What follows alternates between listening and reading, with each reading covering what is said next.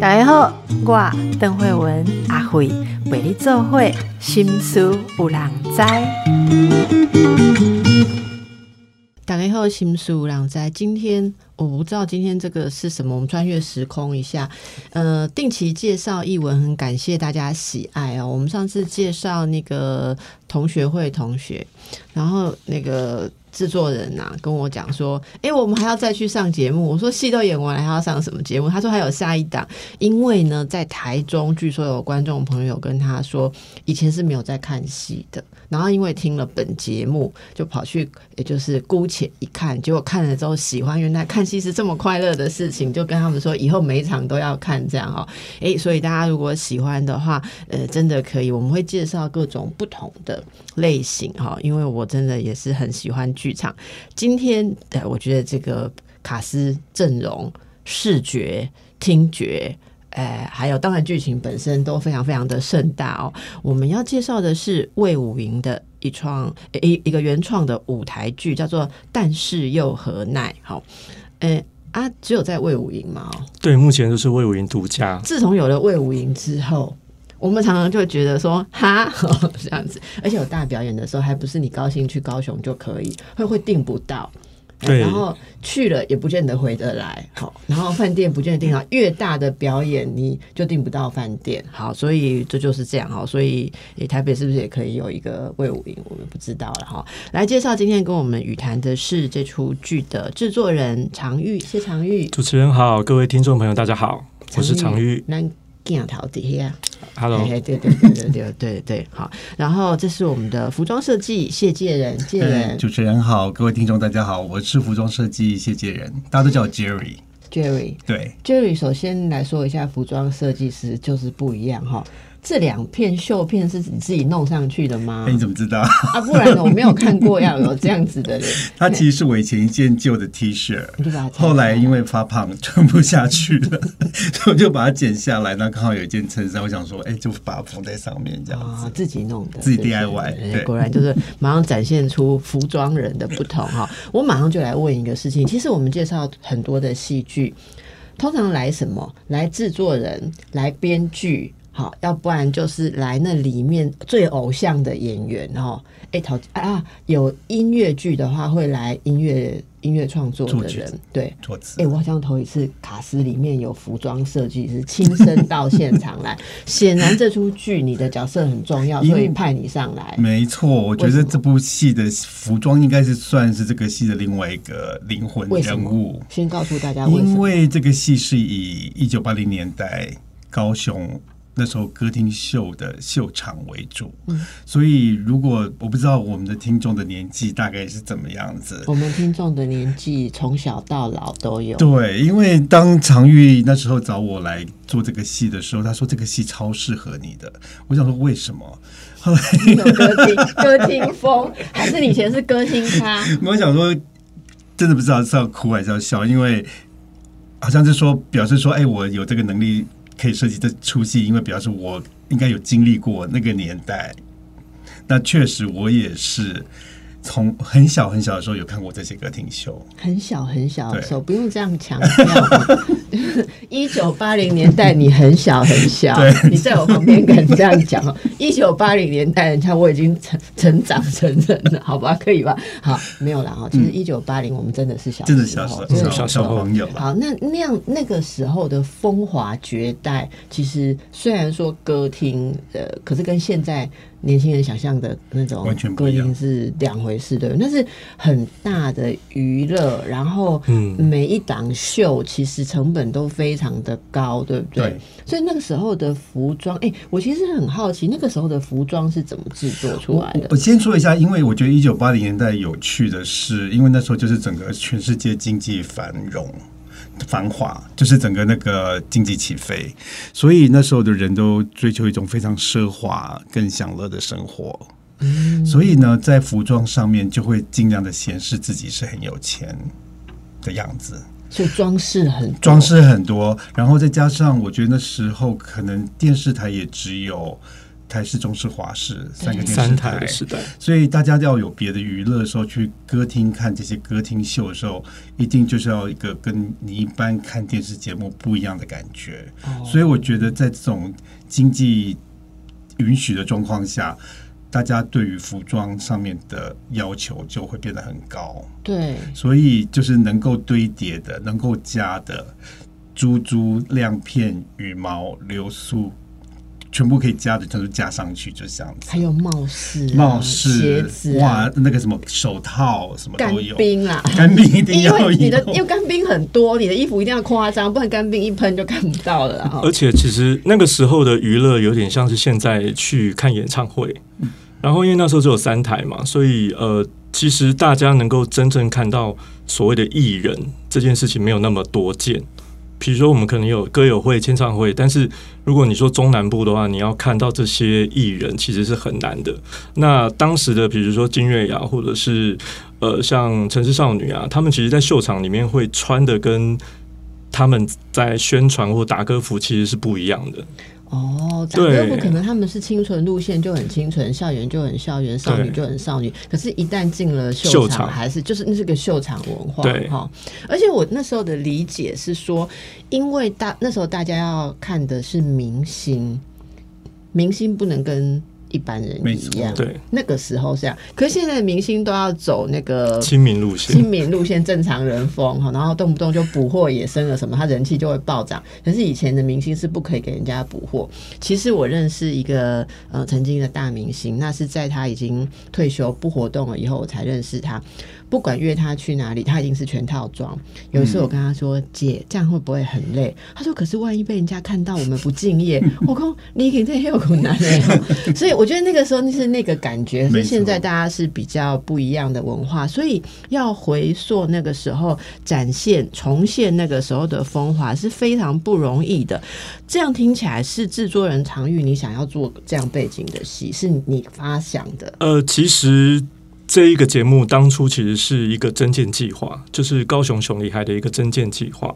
然后是刘建国老师提出来说，他想要做一个所谓呃歌厅秀的一个演出。哦但我们后来后续在跟老师合作的时候，呃，老师那时候只是说他那时候只想提这个案子，但他没有想要当导演或者是编剧，所以我们等于是把这个概念拿过来。我知道我们要做一个八零年代在歌厅秀的小人物在那边奋斗的故事，但我们陆续找了导演、编剧进来之后，其实目前生长出来的样子跟当时的企划案是完全不同的。那后来生长出来的样子是主要是你操控的，呃你的风格。主要是因为八零年代是我们的小时候，所以 也是你小时候对对，我也是小时候，我也很小。然后呃，当然这几年其实不管是在比如说呃《华灯初上》啊，嗯或者是说呃《怪奇物语》啊，类似这样子的呃影集里面，其实大家开始回到回顾那个当时的八零年代这件事情。嗯，所以其实八零年代对我来讲，它不仅是一个。呃，算是小时候的回忆，它其实是一个很有趣的年代，它是一个很很勇猛的年代。我觉得那个年代的女性，尤其是那个年代的女生，其实他们在很小的时候就在做我们现在可能三十岁或者是更成熟的事情。他们往往就是二十一、二十二，他们就已经出道，然后大红就是大红大紫了。比如说黄韵玲，她出《蓝色啤酒海》的时候，可能也才二十岁、二十一岁。然后王祖贤拍《倩女幽魂》的时候也才二十一岁，可是那个年代的女性好像感觉上会更成熟一点，不管是在思想或谈吐上面。嗯，然后那个年代的人好像真的去，你真的用很努力去冲破一些事情，你可以得到什么？现在其实看起来机会很多，但是往往其实没有那么容易，就好像可以突破。好像可以马上可以跟别人不一样。可是那个年代，我觉得，我觉得刚刚老师也讲了，经济可能也是个因素。就是你只要够努力，你要有创意，其实你很容易好像可以成功这件事情。很多事情都在建立的阶段，嗯然后很有机会啊、呃你只要创新，可能你就可以开出一片天，开出一朵花。那是真的是蛮好的，很很旺盛的一个年代。不过你刚刚讲到的那个那时候的女性很年轻，就可能很成熟啊、对现在有说现在的人是晚熟世代，嗯，呃，那两两位那个时候是多小我不知道啦，一九八零年，反正你们一直强调很小，会走路了吧？会会会走路了吧？好哦不不是不是抱着去看歌厅秀的。我我其实我说我们小时候，呃，我小学二年级就是会自己坐公车去逛西门町啊，逛百货公司啊，四处去逛，，我小学就在自己看电影，对嘛？对对对，但是那时候看电影哦，有时候那里没有分级，有时候会看到好恐怖的，然后好恶心的，你知道我在说什么？后来才知道说，哎、那个现在怎么可能给我们那个年纪小学的小朋友看对哈？然后呃，就像现在小朋友，你你很难想象。我我我小学二年级，我很难想象我们家的同年纪，现在跟我那时候同年纪的小朋友，我难想象他自己去坐捷运、坐公车、去逛百货公司，而且我们身上还没有带 BB 扣手机，根本是出去就没有办法联络的。然后公公姐故宫，我本来水龟哈，连有没有跟同学去都没有问，然后就自己去公坐公车。哦，被 C，你知道吗？捡那个一格一格的，然后做错了就再再自己研究，再问人家，再做回来，好、啊，大不了被人家拎回来。像每个小朋友都是这样子啊。而且我小学应该也是二三年级吧，就用那个要点点，哎、测完啊会一种瓦斯炉插崩啊。我最喜欢做蛋包饭啊，哦，嗯，哎、现在是没有让小孩子，现在已经是瓦斯炉了，都没有让他碰的，所以我觉得这个很多。而且你说那个年代，如果是呃家里面父母比较辛苦，在忙着赚钱的，想要多赚一分钱，有时候晚上还要还要工作，十几岁的女生姐姐。就是煮晚餐、照顾弟弟妹妹、照顾一家人，爱塞衫啊，做所所有的事情都要做，所以真的是很不一样。那现在去回味那个年代，呃，除了你刚刚讲的歌厅秀那个风华，还有这个意味，是不是？想要回去看那个时候奋斗，或者是一个小人物他努力向上的这这个过程。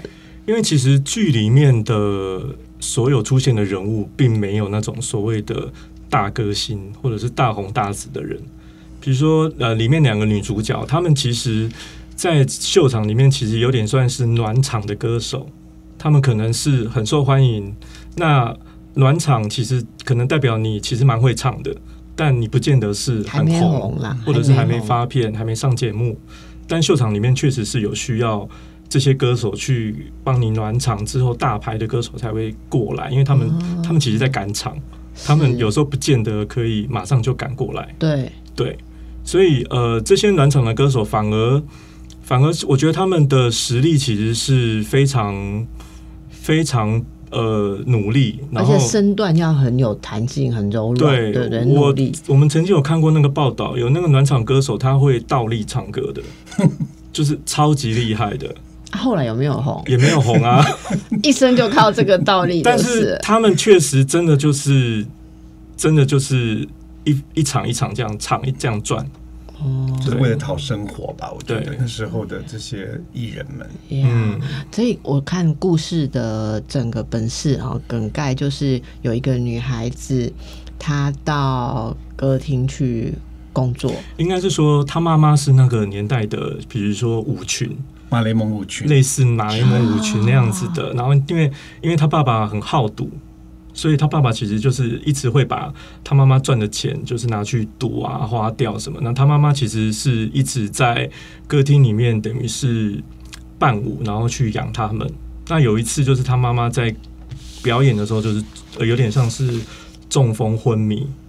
那那时候阿美十六岁，然后他那阿时候对，他就觉得嗯说，那因为爸爸不可靠嘛，他就只能够靠自己，所以他就是请求那个歌厅老板让他上台，就是当那个歌手，暖场歌手这样子。嗯，就这样开始了对，她的就这样开始。工作。。十六岁了嗯。哈，那个年代可以了哈，那个年代现在可能没办现在法，没办法，现在会被告，现在会被告哈，那年代有更小的啊、那真的是这就是一个驻唱歌手嘛哈，因为他没有其他的选择，可能对就想象说这是他最容易，而且坦白讲，那个时候一个这样子十六岁的女孩子也很难有其他的。快速嗯工作的机会，哈、那就这样站上舞台，对不对？所以这个他在他开始工作的时候，你有你们有安排他旁边一些他们互动的关系什么？里面还有另外一个主角，因为我们看你们的这个 DM 啊，应该就是两个女主角最显眼，一个白一个红，嗯哦显然也有一点对比红白的对歌唱大赛的感觉。啊就是红玫瑰、白玫瑰的红玫感觉。瑰白玫瑰的对感觉。另外一个，他其实是呃，他我们设定里面他是原住民，然后呃，他其实也是很会唱，也是很想唱，但是他那个时候来有点算是呃大哥的女情对大哥的情妇之类的，所以他等于是说利用这层关系，然后他也去当上暖场歌手，但他不是没有实力，他很会唱，那他也很想要发唱片，对，那只不过他们当中当然呃就会掺杂了，可能阿美有一个青梅竹马的情诗，嗯，就是洪建长在里面所饰演的，你很日本风啊。所以就会有一些 三角关系。呃，对对，哈、那个我们等一下再来听听看。所以在这样的背景里面，我们会听到什么样的人情故事？哈，所以这样一个十六岁的青春少女进到歌厅这样子的地方哦，呃我突然想到，你刚刚说那是高雄的歌厅，呃，其实我们没有限定它在一定在高雄，因为高雄大家很容易就会变成会去想要把它想成是蓝宝石。但我们当初在跟编剧在讨论的时候，我们就希望它反映的其实是整个台湾八零年代的一个包含歌厅文化或者是当时的感觉。好，那在这样子的背景，其实是可以演绎出很多很多人情世故，对不对？好，那那这个女孩子进去，呃，大家可以预期在你们这出剧里面看到哪一些？例如说，跟那个青梅竹马，所以有爱情了。他们会有爱情的成分，但是因为中间又掺杂了那个红玫瑰，就是雨燕的部分。雨燕跟秦氏后来又发生一些情愫。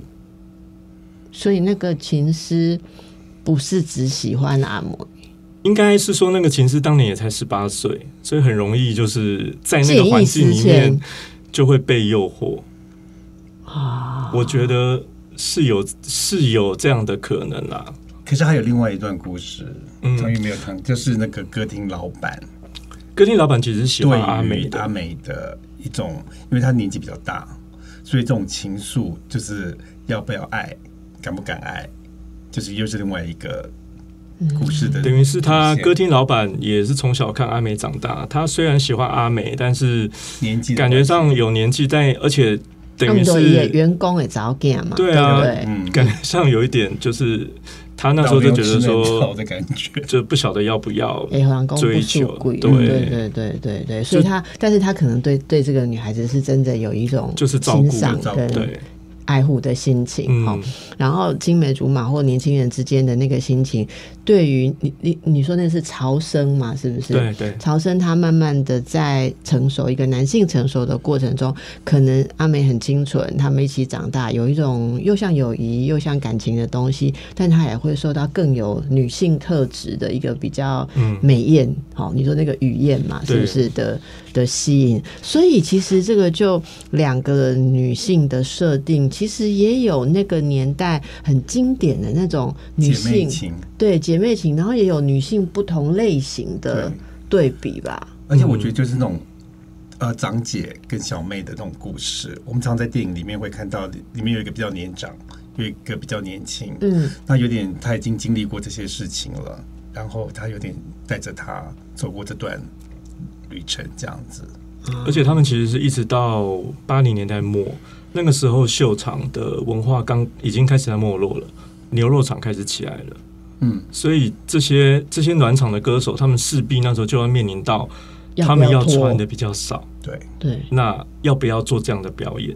然后有些可能就必须要离开，对不对？就是可能真的就是跳入牛牛肉厂里有些跳入，做表演有些就是离开。所以我们也有这出剧有碰到这个会有讲到这些挣扎，嗯以及他们到底要不要就是穿的露露一点，要不要脱这件事情。哎，这也是那时候很重要的一个文化，所以它里面有很多很多的女性议题。对，嗯而且是真的是从八零九零到两千年，他就是横跨了，等于是阿美从年十六岁到大概四十几岁岁、四十几岁的我。们可以看到一个少女到熟女的心路历程的对，然后我。们也看到从秀场文化到牛肉场，到后来那种阿公店，各种不同的，所以里面有出现他们其中有人去了牛肉场工作，应该不是牛肉场，应该是那个歌厅为了生清存，凉一点就只好开始做脱衣秀。因为他们不可能叫那些大牌的艺人脱啊或怎么，那一定是先从暖场的小歌星、小歌手开始。蛮辛苦的，嗯对对不对？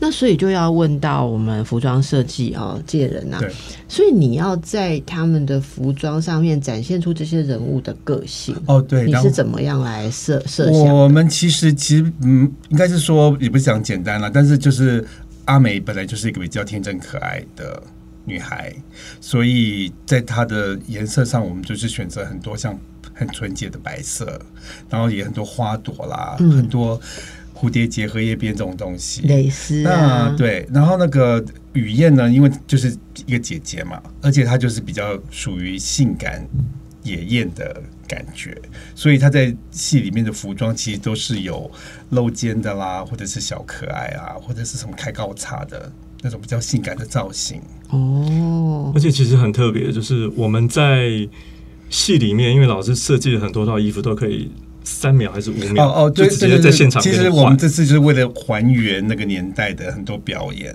所以呢，其实这里面有几段歌舞，我们就是真是看了当年的很多歌厅秀的演出，然后找了一些灵感。呃，我觉得我们可以讲吗？可以啊。啊，像第一段其实就是一个埃及艳后坐着太空船下来的哦大场面歌舞。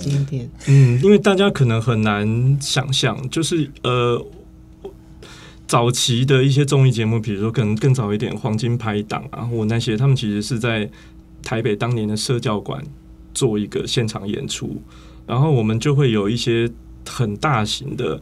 很大型的景片或者是灯光，那这些东西其实现在反而是现在的表演非常难看到了，所以我觉得那个光是出现的那个震撼，我觉得不见得是一个太空船或者什么，而是那个出现的震撼，反而是现在的很多的呃舞台剧比较难做到的。我们其实是想要复刻那个所谓的综艺或者是秀场的那个比较很庞大或者是非常华丽服装的那个。然后另外一个就是刚才讲的，有一种像变魔术的感觉，他们可以在一秒钟从原来这件衣服变成另外完全另一件礼服。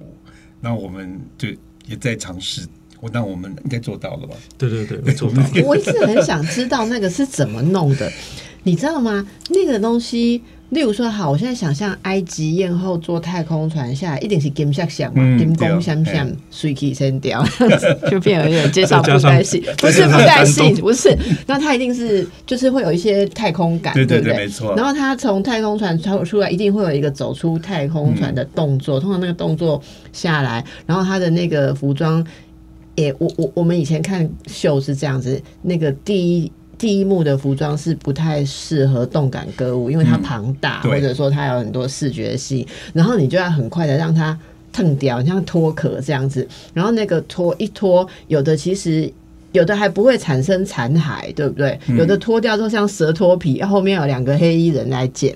可是有些是他不知道怎么样一个反过来，上面套下去就变裙子。我们这次会看到，有哈，有有，这是我们这次衣服完全就是在里面，当它脱掉的时候，那老师你可以保留一点。让大家来看。没错，所以你你也就是说，真的是让是视觉上有让大家可以呃亲临当年对那样子的，就有那样的技术哈。嗯，现在还能制作那样子服装的人，是不是越来越少啦？其实服装制作这种东西，就是其实都可以做，只是现在没有人愿意做这种这种东西了，因为他可能在市场上没有这样子的一个需求。需求，或者是说，你说像那些大明星、大歌星开演唱会，他们可能就是会进去休息，换个衣服再出来，很少有人会在场，上现在直接换衣服，不是不是走这种路对，线，因现在为他们就不是这个路线了，都要哎哎没有，因为现在的大明星如果是女歌手，其实都很露啦，所以我觉得他们衣服里面没有办法藏机关，就不是那种变化魔术风。像我们怀怀念，真的好怀念哎，所以这出戏会让我们看到一些。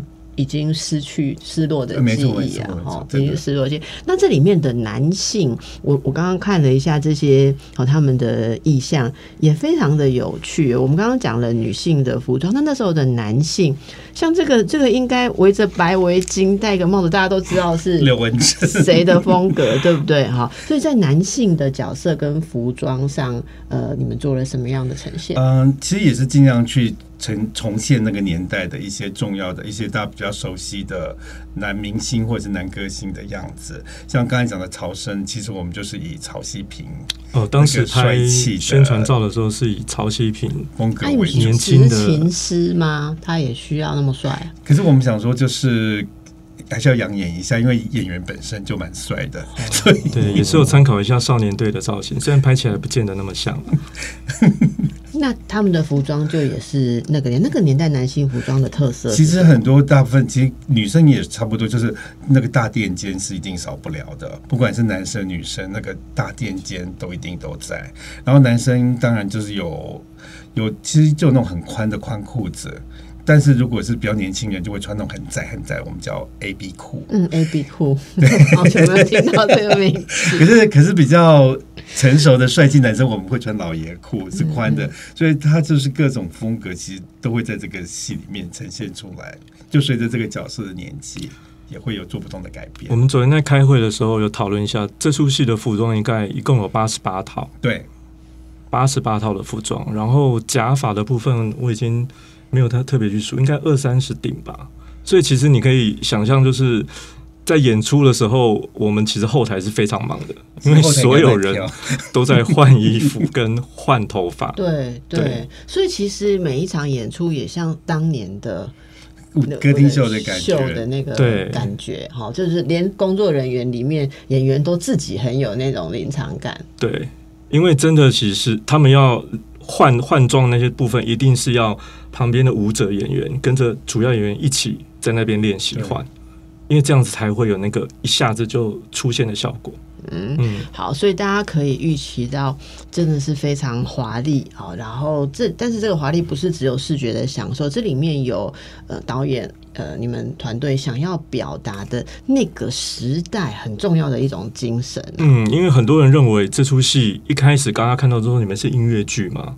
其实其实不是，其实很适合做音乐剧啊、对，但是我们里面大概也唱了大概将近十几首的那是那个年代的华语进去，但我们还是希望整个故事的走向还是以那个人为主，那那时候的小人物的生存为主，所以他的那个故事线其实是还是蛮蛮重视的，就是我们比较重视这一块。那歌舞的部分，因为这个年讨论那个年代，然后又是这样子场景，它一定会有。所以我觉得有点就是，你如果单纯的想要看故事，你应该还是可以看到还蛮精彩的一个这群人在那那个年代里面所发生的一些一些悲欢离合这件事情。其实虽然我们说视觉上华丽，还有呃服装这些哈，我有时候觉得这就是那个时候表演，就是说戏台电、舞台电连行、那种台上人生的那个感觉，就是。呃，你看要浓妆艳抹哈，然后要穿上那么复杂的衣服，然后在过程当中有那么多堆叠出来的绚丽，可是内心可能有很多的寂寞、苍凉或者什么，可是每个人都要盯出那一个气势来，所以其实那一整个年代也有那个年代很大的压力啦，跟现在不一样，就每个人。一开一开始，这个谢老师就破题讲说，就是要看起来很有的样子哈。那那那也是，就像好像一种伪装，一种伪装，然后很像孔雀屏要全开哦，鸡、哦、彩色的这个全部都要秀出来的羽毛，我觉得。那但是那个时候的人的内心又很朴实，我觉得那个那个对比非常的有趣，也许可以让大家怀念到某种那种价值观或生活方式真的是很大的改变。那那我想问一下建老师，你在这个故事里面，你最喜欢的那个故事的部分是哪一个部分？故事的部分其实，因为我以前也很喜欢看类似这种我们所谓的台上台下，嗯，或是幕前幕后这种故事内容的电影，呃，所以我喜欢里面就两个女主角之间的情谊，她们有点像姐妹，可是又像敌人，但他们也有也有，因为有有一个三角恋爱的关系在里面，所以可是基本上我觉得我很喜欢看这种女生跟女生之间这种姐妹情的对，故其实我一。直很想问，为什么你们都喜欢看两个女生，呃然后很有有的喜欢看两个女生很好，有的喜欢看两个女生互相毁灭，有的喜欢看两个女生勾心斗角，为什么？因为两个女生这样子会比较有戏，两个男生有点有点不是，你知道吗？我觉得你们就是喜欢看两个女人争夺男人。其实人家说女性之间，当然女性有很多。呃，需要一起互相照顾的地方，因为你刚刚就说到，呃，某一个年代的女性是要负担很多很多的东西，那个自我照顾跟照顾人的角色非常的凸显，所以姐妹情谊是不能没有的，因为没有姐妹情谊，你一个人根本没有办法。你就是说生孩子、养孩子、照顾家人，就是需要一群人来做。可是我觉得那个时候很多女性在，你看你们刚刚马上就讲嘛，要制造两个女性有心结的桥段。最好就是三角恋爱，对不对？嗯所以女性会斗，就是斗那个微小的资源，因为那个时候的资源是男人呐、嗯，嗯那个时候女性如果能嫁个好老公，有个归宿，跟这个当然现在不是这样嘛。可是那个时候，呃，女女性会有心结或者会会斗的，不就是为了要资源？对，尤其是在秀场那个文化里面，还是以我觉得还是不管那个年代，那个年代的笑话其实是没有办法拿到现代来讲的嗯，没错，我们其实有讨论过，那个如果把那个年代的笑话全部拿上现在这个舞台来讲，我们真的就是全部政治不正确。对 会被骂死。是除了黄色，还有性别议题，完全那个那个年代就是完全的，就是我觉得生人不忌吧。对啊，因为那个那个我们也因为那个你那电影都还没有分级的年代，你怎么其实小孩子去看那个秀场，很多的那个那些话题，其实小孩子也是不能听啊。现在来看，对没错。然后我其实这除了姐妹情，我觉得这这个戏重要还讲到一个母女情，嗯我们也都一直没有谈到，嗯就是里面他的妈妈对女儿的这个关系跟照顾。其实里面有一个很奇妙的设定，因为妈妈我们这次是找一个男演员来演，就是梁允瑞。找一个男男演员员去演妈妈，因为呃，允瑞他早之前在《美味型男》的时候，他就是一人分饰儿子跟妈妈的角色，所以允瑞对于那个所谓的中年妇女这个这个精髓其实是掌握的很好的。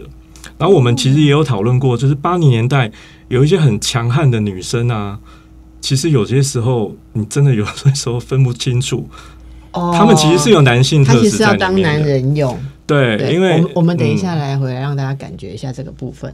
刚才听到这个太有趣了哦，请一位男演员来演出那个年代必须要很很坚强的坚强的女女性性。对哎那你刚刚讲那个非常有趣，那个年代的女性，呃，中年女性，如果是一辈子要这样子为生活打拼，而且要保护她的家人孩子。可能会比男人更像男人，因为必那个时候必须要学男人的方式，你才能在外面跟人家生存，对生存嗯好，所以大家会看到很多很精致的一些安排，来让大家回想从那个时候到现在到底走过了什么。那当然要这样子的演出，能够承托的演员阵容也非常坚强哦。我知道里面哎很多我都说是他们的粉丝，来介绍一下这一次的卡斯有多么强大。哦，我们这次有蔡宣演，就是爆华之前平咒有入围呃金马奖，金马奖以及呃台北电影节的主角，那今年又有入围金钟奖，就是人选之人。然后另外就是张诗颖张诗颖之前也是有得到金马的女配角，对，然后包含了像洪建长。郭耀仁、梁允瑞跟吴世伟，然后这四个演员其实都是非常国内非常优秀的、非常好的演员。对。然后我们这次的舞者跟我们的周围的演员，其实是请到小事小事制作，小事制作的舞者真的是全能，除了你会发现他们除了跳舞之外，还要演很多的戏。对，其他的配角角色，就是都是由小事的舞者们来担任。所以他们是舞者，但是他们要演舞者。他们也很忙，因为他们也要演一般的，比如说呃群众啊、经理啦、歌厅秀的 那个歌厅的经理啦、群众啊、舅妈啦，非常的忙碌。的医生跟护士是哇，这真的很不简单哈。那当然，这里面我们可以想象，舞台也是非常的不简单哦。我觉得舞台应该有一定的复杂度。对。就是包含了幻景，然后衣服的那些呈现，其实，呃，这出戏我觉得导演也抓的很好，因为他们他就是一百二十分钟，他没有中场，所以你可以真的就是很享受那个，就是完全没有冷场的两个小时。好，一一百二十分钟没有中场休息。对，哎，歌厅秀没有中场休息吧？哈，中间好像没有哎。歌厅秀如果要尿尿是就自己去，就是你可能会趁那个暖场前面，因为他可能有三四组艺人嘛，你要你要上厕所一定是前面就会去上了，因为后面大秀的时候，你你你怎么可能？你要花钱就是就是要来看这些大秀，不让人家中场休息就是，因为导演会希望。整个故事是一气呵成，所以他非常的把这个剧情跟所有的演出的节奏，就是尽量浓缩在两个小时里面。因为其实太长，其实就要让观众休息。当然，当然。然后服装设计，我们谢老师，哈，谢老师，你在这个领域很久了，非常久。为什么爱这个工作？因为我觉得，就像因为我其实是很。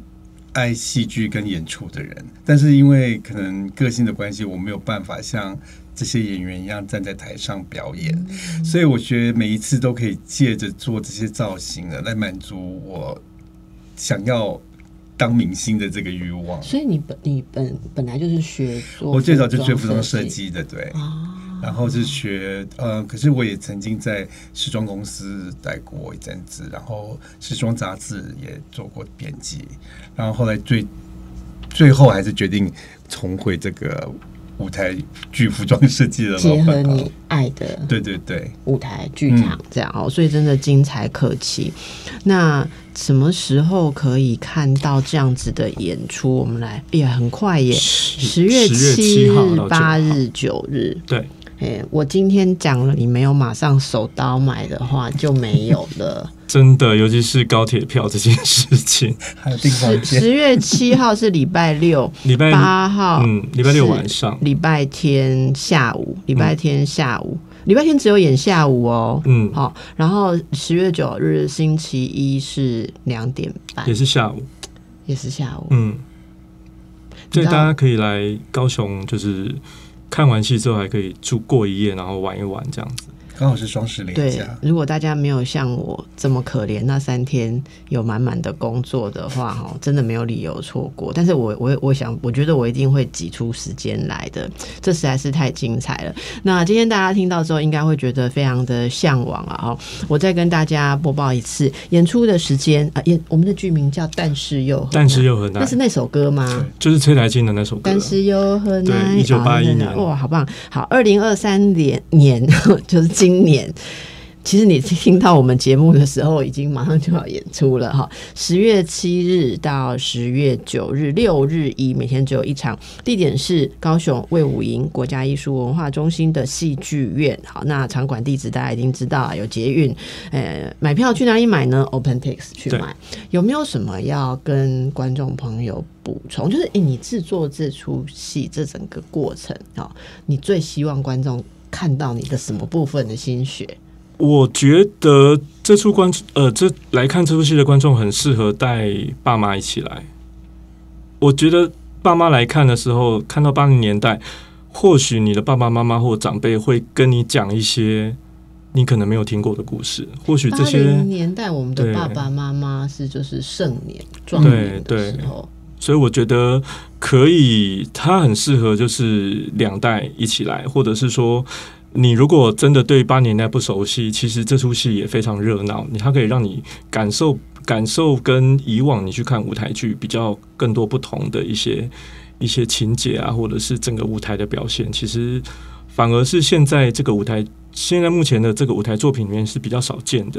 嗯嗯，好，那就留给大家去欣赏。其实我觉得你说带爸爸妈妈，我其实觉得你可以带小朋友去看。反正你们刚刚说那些笑话已经有过滤掉了嘛，非常过滤掉，对，所以是普及的嘛。是是是。哎，我觉得小朋友会觉得很有趣啊。那个时候怎么会有这样的东西？还是为黄，他们什么东西都会有为黄哦，一点点而已，一点点而已。不是，就是我觉得年轻人一定会觉得很有趣。怎么会有这么大的现场的东西？因为现在其实网络上很多的东西都可以运用一些技术做出来。对，所以真正那种真材实料、真枪实弹的大场面的演出，真的越来越少了。嗯，现在真的各位，我们节目啊，你知道吗？我们节目也不断的与时俱进啊。大家可能下个月看到我节目，我后面都是。大家看到很缤纷的背景，不再是这样红白的宝岛，但是是什么？但是我们看到的只是一个绿幕而已。嗯，哎，那对对我们而言，它是非常的无聊。可是大家看到的会更丰富。我觉得这是现在现代世界，我们接受的刺激非常多，但是那些东西都是我不要讲虚幻呐，因为感受也是真实。可是那个东西。越来越难想象，一大群人忙着在那里一起做出一件事，然后每一件事情都要占一个空间、占一个体积，那种手工感跟那种实体感，真的是值得去感受一下。而且舞台舞台剧演出又是一个即时的，稍纵即逝，就是目前呃一直到明年都也就是不会有在其他地方演，所以就是目前就是这三场，可能你。下次再看到，或许真的就要经过一两年，甚至更久之后才有办法。那你们那八十几套服装？就演完之后要典藏起来，没错，爱修后嘛哈，然后会办个展览嘛，这样子，以后可以捐给什么博物馆这样子。我希望英英国有那个 V N B V N A V N A 对不对？就是那个很多服装博物馆，服装的，我们没有服装博物馆，台湾目前没有哎，我觉得好像蛮需要来一个。对啊，然后你现在做出了这么多那个年代复刻的。东西对，现在真的要去收集，可能收不到那时候的秀，蛮难的。狮子林还有一些，你说你说舞台服便宜卖一套八百多的那，可是就是可能以前那些留下来的就没有到那么豪华。对，像可像那种很厉害的什么白冰冰或者是陈美凤他们穿过的那些，可能就是真的那些到哪里去了？真的是就是在那些艺人的家里面。真的吗？对，因为陈美凤好像最近有做，就是演唱会的时候把它翻出来。那些真的应该是文化，或者说整个整个文化或服装史的一个部分。其实服装可以看到很多啊，我想这可能是老师的心愿哈。哎，那我们希望大家都能够看到这一场演出，也有很多的回响跟回馈哈，然后可以刺激大家再看，哎，这个以后可以怎么样再去发展？好，本来以为说这个是高雄的歌厅哈。会很高雄风，可是其实没有。我我就喜欢高雄歌厅，咱今应该模仿歌厅的工会，让转台语。结果你买不？它其实里面大概台语占的比例在三分之一吧，三分之一。那还是有一些台语歌。那个时候歌厅其实也是很多是华语的，因为那个消费的族群不是只有台语，对对对，对不对？而且那个时候那个年代，嘿，语言也有很多的。禁忌跟主流的很有趣的事情，大家可以去回味。哦，好，非常感谢两位今天带来这么精彩的演出讯息。但是又何奈，请大家把握购票，十月七日到十月九日在威武营演出。谢谢，谢谢。